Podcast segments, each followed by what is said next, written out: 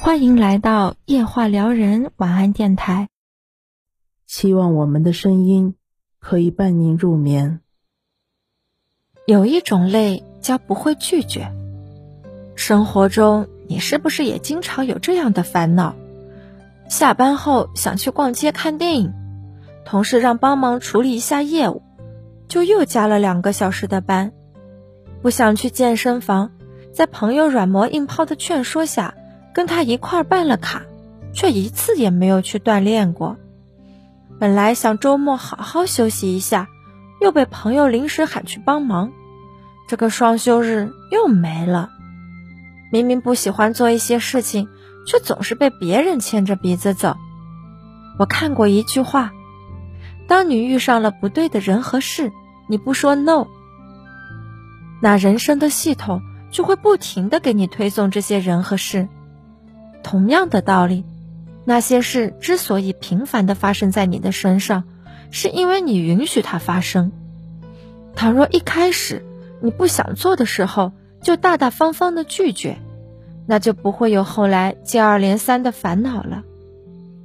一位教情商课的大学教授分享了一个故事，他说，他每天都有自己的日程安排，不会允许别人随意打乱自己的生活节奏。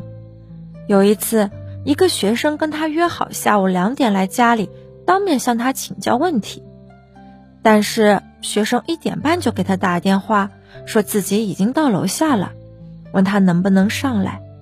这个教授说：“抱歉啊，我们约好的时间是两点，现在是我的午休时间，请你在楼下先等一等。”说完，他开始午休，两点才准时和那个学生见面。试想一下，如果是你，你会怎么做？人都到楼下了，肯定不好意思让人家等，只好先让他上来，殷勤招待。正是这一次次的妥协、隐忍，使得别人一再侵占我们的时间，扰乱我们的安排。听过一句话：向你提要求的人未必是恶意的，但他没有办法判断你的边界、你的感受。需要你明确的说出来，对方才能知晓。倘若你一直不说，别人会默认你同意。所以，不这个字，最好亲口说出，不能交给他人去慢慢体悟。自己的边界，自己明确，自己守。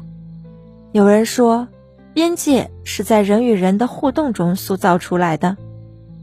当有人侵犯我们的边界时，学会说不。是人生绕不开的重要课题。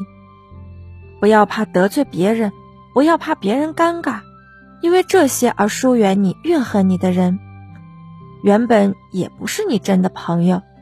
你说出的每一个“不”字里，有对自己的尊重，有对他人善意的提醒，是成熟的智慧，也是勇气的担当。愿你我都有说不的勇气，更有说不的底气。感谢大家的收听，晚安，祝各位好梦。